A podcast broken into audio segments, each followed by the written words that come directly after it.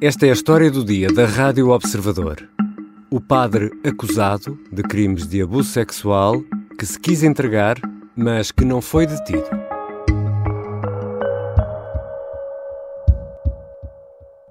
Posso fazer mais do que uma pergunta ou não? Não, pergunta só aí. Ser a razão. Porque hoje, Porque este hoje. dia? Eu estou cá.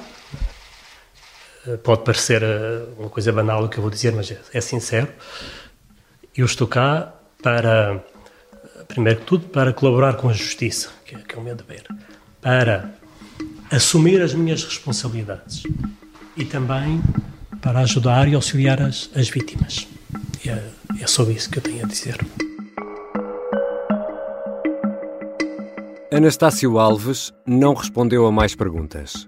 É padre e é procurado por suspeita de cinco crimes de abuso sexual de menor e adolescente. Foi acusado à revelia. As autoridades portuguesas não conseguiram localizar o padre madeirense que estava em fuga há mais de quatro anos. Esta quinta-feira, acompanhado do advogado, tentou entregar-se em Lisboa, mas não foi detido. Vou conversar com a jornalista do Observador, Sónia Simões, que testemunhou esta tentativa de entrega de um suspeito às autoridades. Eu sou o Ricardo Conceição e esta é a história do dia.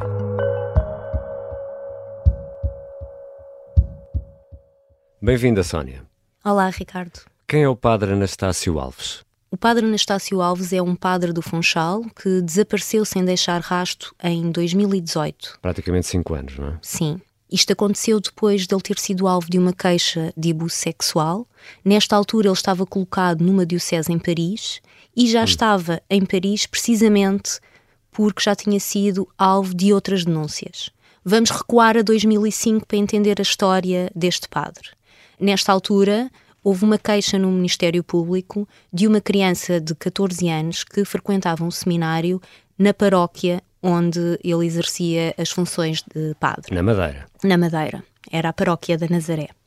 Esta criança tinha, era filha de pais separados. O pai vivia em Espanha. A mãe, por dificuldades financeiras, veio para o continente. Esta criança, com 10 anos, vivia com o pai em Espanha e disse-lhe que queria ser padre e foi para, para o seminário. E um dia telefonou-lhe a chorar, a dizer que tinha sido vítima de abuso sexual.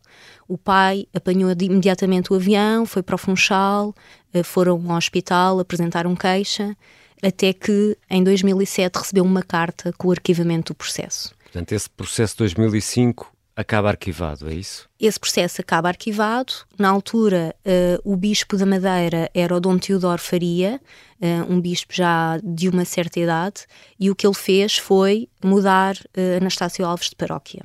Noutra paróquia onde ele esteve, houve uma nova denúncia por crimes semelhantes.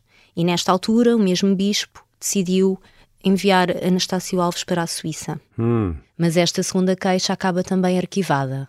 O padre esteve um período na Suíça, numa paróquia portuguesa na Suíça, e depois passou para uma paróquia para a comunidade portuguesa em Paris, perto de Paris. Já em Paris, na paróquia eh, de Gentilly, Anastácio Alves vai de férias ao Funchal, regressa e meses depois descobre-se que há outra queixa contra ele. de um alegado abuso na Madeira.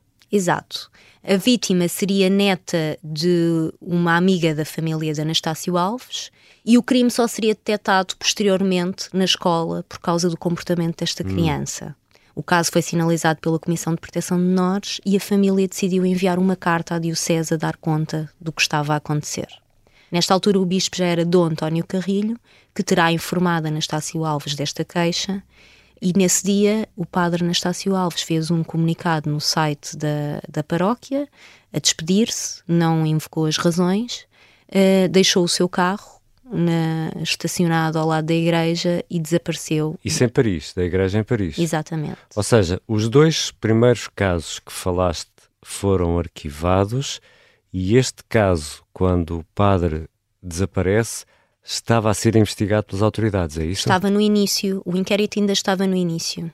Portanto, ele nunca chegou sequer a ser ouvido neste inquérito. Nem foi constituído arguído. Não. Uh, vamos perceber daqui a pouco o, o, processo que está agora a correr, mas ele não foi constituído arguído, nunca o conseguiram notificar. O que é certo é que, quase um ano depois, o padre Anastácio Alves deixou uma carta na Diocese do Funchal a admitir-se das funções sacerdotais hum. uh, e essa carta não tinha selo, portanto, e era escrita pelo punho dele. Foi entregue em mão, não sabemos por quem. Exato. E sabemos onde é que esteve durante esse período de mais de quatro anos? As informações que temos não nos permitem traçar todo o percurso destes quatro anos. Nós temos informação que no último ano ele esteve eh, em Portugal continental. Eu sei por fontes minhas que ele teve uma passagem pelo Brasil, uhum. pouco depois de desaparecer. Não consigo saber ainda quanto tempo lá esteve mas sabemos que nos últimos meses ele estava a viver num apartamento em São Martinho do Porto, arrendado em nome de uma familiar. E havia um mandado de detenção? Esta acusação do Ministério Público, que já é de março de 2022, hum. mas que o Ministério Público não permitiu, foi sempre bloqueando o acesso, apesar de vários pedidos do observador, acusa o padre Anastácio Alves à revelia, porque uhum. nunca o conseguiu constituir arguído nem ouvi-lo, e o que faz, por esclarecimento da Procuradoria-Geral da República depois, é pedir um pedido de cooperação internacional para o localizar, para o constituir arguído e notificá-lo da acusação. Hum. Portanto, nem sequer há aqui uma proposta de detenção, uh, de prisão preventiva, uh, fala-se ali num termo de identidade de residência, portanto, uh, se calhar pela fuga poderá depois entender-se que esta medida não é suficiente, mas uhum. neste momento é o que temos de, do despacho de acusação. E este homem, na declaração que te fez, que tu gravaste e que ouvimos no arranque deste episódio, diz que quer assumir as suas responsabilidades e quer também auxiliar as vítimas. Ou seja, olhando para aquilo que ele disse, ele não alega que não cometeu os crimes pelos quais está acusado. Não, isto é uma clara confissão do que fez e por isso ele dizer que quer assumir as responsabilidades. As responsabilidades dele neste momento são responder aos crimes pelo que vem acusado, que ele em momento algum recusou. E são negou. cinco crimes. Sim, o padre Anastácio Alves é acusado de ter abusado de uma criança de 13 anos em quatro situações distintas uhum. e numa quinta vez, já em 2017, o rapaz já tinha completado 14 anos. Daí estamos a falar de crime de abuso sexual de menor e adolescente. Exato. Em relação a abusadores no ativo, não, não, não chega a retiros espirituais, não chega a retiradas transitórias de situações, porque, desculpem-me, a linguagem que também serve aqui, não há milagres pelo menos desse género.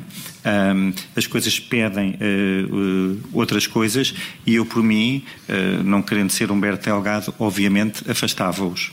E no início desta semana, na apresentação do relatório da Comissão Independente sobre os abusos na Igreja, o pedopsiquiatra Pedro Stress dizia que o mais prudente seria afastar os suspeitos de abuso porque um agressor sexual não se cura por milagre. Ora, durante o período em que o padre Anastácio Alves esteve em fuga, poderá ter cometido mais crimes.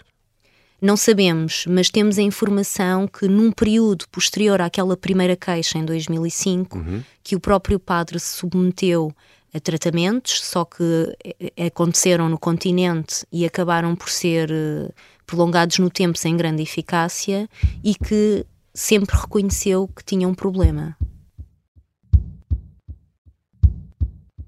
Já voltamos à conversa com a jornalista Sónia Simões. Vamos tentar perceber por que não ficou o padre Anastácio Alves detido depois desta tentativa de se entregar às autoridades portuguesas. Ouviu Rádio Hoje? Ouvi a pipoca mais doce, a Ana Garcia Martins. Ouvi a Catarina Miranda. Ouvi o Manel Serrão. Ouvi o meu amigo Júlio Magalhães. Sim, ouvi o Paulo Ferreira. Já ouvi a Maria João Simões. Ouvi a voz incrível da Carla Jorge de Carvalho. Ouvi o José Manuel Fernandes. Ouvi a Helena Matos. Ouvi, claro, o Rui Ramos. Ouvi o João Miguel Tavares. Ouvi o Luís Aguiar com Raguia. Ouvi a Susana Peralta. Já ouvi o Jorge Fernandes. Ouvi o João Marcos de Almeida. Ouvi o Bruno Cardoso Reis. Ouvi o Carlos Filhais. Eu ouvi o Martim Sousa Tavares. Ouvi o Bruno Vieira Amaral. Ouvi o Eduardo Sá. Ouvi o Alberto Gonçalves. Ouvi o Gabriel Alves. Acabei de ouvir o Pedro Henriques. Se também já os ouviu, ouviu a Rádio Observador. Estamos de regresso à conversa com a jornalista Sónia Simões. Obviamente nós viemos à Procuradoria-Geral da República porque o pedido de cooperação internacional para notificação eh, da acusação ao arguído, e neste caso com a prévia constituição de, de arguído e prestar o termo de idade de residência, foi solicitado eh, pelo Ministério Público, que é da competência do Ministério Público. Sónia, este é o advogado do padre Anastácio Alves, Miguel Santos Pereira. Onde gravaste esta declaração? À porta da Procuradoria-Geral da República. Ou seja, o padre não foi à polícia? Tentou entregar-se na sede da Procuradoria-Geral da República em Lisboa? Foi isso? Sim. Uh, segundo o que os advogados me disseram, foi que, como o processo se encontra já numa fase de acusação e não de inquérito, não fazia sentido ir a uma polícia. E o que é que aconteceu? Pois não aconteceu nada. Chegámos lá às 15 horas e 20, mais ou menos, e foi tudo muito rápido. Uh, portanto, os advogados subiram à PGR com, com Anastácio Alves e disseram-lhe que não era ali que, que ele tinha que ir, tinha que se deslocar a outras instalações, mais ou menos a 500 metros dali. E, portanto, eles foram, fizeram o caminho a pé, e quando chegaram ao Gabinete de Documentação e Direito Comparado, que é onde trata a cooperação internacional da, da PGR, uh, foram recebidos por uma procuradora que também lhes disse que não podia fazer nada porque o padre Anastácio Alves teria que se entregar em França. Nós mostramos os documentos, mostramos o processo, foi deduzida a acusação, mas a sua procuradora, a doutora Joana Ferreira, diz que não tem nada a ver com isto. Este, este pedido de cooperação judiciária internacional é para se cumprir em França. Nós não estamos em França, estamos aqui em Portugal. E, portanto, ela não é competente. A senhora ficou muito indignada, não marcámos horas, viemos aqui. Ele tentou entregar-se na sede da Procuradoria-Geral da República e disseram que não era ali naquele guichê, vou eu fazer aqui esta imagem um pouco caricata, e que era noutra secção da cooperação internacional. Exato. E também não era aí? Não. Eu disse à senhora Procuradora, Sra. Procuradora, se a senhora Procuradora, a doutora Joana Ferreira, diz que não é competente para cumprir este pedido de cooperação judiciária internacional, porque foi pedido à França e nós estamos em Portugal, o que é que eu posso fazer? E dizem que, de acordo com, com aquele documento, eh, ele tinha que se entregar em França sendo que o comunicado da PGR enviado em janeiro diz que houve um, um, pedido de cooperação internacional entre Portugal e França para localizar Anastácio Alves. Uh, portanto, uh, Anastácio Alves voltou a sair, acompanhado dos advogados, e voltaram à PGR, na rua da Escola Politécnica. E aí o que aconteceu? Aí esperámos um bocadinho mais tempo, porque o, o advogado pediu para falar com a própria Procuradora-Geral da República, o que não foi possível, explicaram a situação, uh, e estivemos ali num impasse durante uma hora para perceber o que é que se o que é que se passava, até que veio um oficial de justiça dizer que de facto uh, perceberam que não era ali que ele tinha que se entregar, mas no tribunal no Funchal. Ou seja, este homem, que é acusado de cinco crimes de abuso sexual de um menor e adolescente. Que está desaparecido há quatro anos. Está em liberdade. Sim. Neste momento não sabemos onde. O que é certo é que ele saiu com, com os advogados que o representam, trazia uma mochila e estava preparado para eventualmente ficar uh, detido. Estamos a gravar esta conversa uh, já na noite de quinta-feira e Sónia Simões, não sabemos então quando e se o padre Anastácio Alves será detido. Não, não sabemos, até porque o próprio despacho de acusação do Ministério Público é dúbio quanto a isso. Diz para o constituir arguído e para o notificar da acusação, portanto, não sabemos em que moldes é que o vão constituir arguído uh, se ele permanecerá em liberdade até, até haver julgamento ou o que é que vai acontecer. Agora, o que os advogados vão fazer é um requerimento ao processo a pedir que ele seja então constituído arguído e notificado cá em Lisboa. Obrigado, Sónia. Obrigada, Ricardo. Sónia Simões é jornalista do Observador e investiga os casos de abusos na Igreja há vários anos. O caso do padre Anastácio Alves foi contado num especial assinado pela Sónia Simões e também pelo jornalista João Francisco Gomes, que publicamos a 10 de fevereiro de 2019, há quatro anos. Esta foi a história do dia. Os sons que ouvimos foram registados pela jornalista Sónia Simões. Este episódio contou com a colaboração da jornalista Diana Rosa. A sonoplastia é da Beatriz Martel Garcia, a música do genérico do João Ribeiro. Eu sou Ricardo Conceição. Bom fim de semana.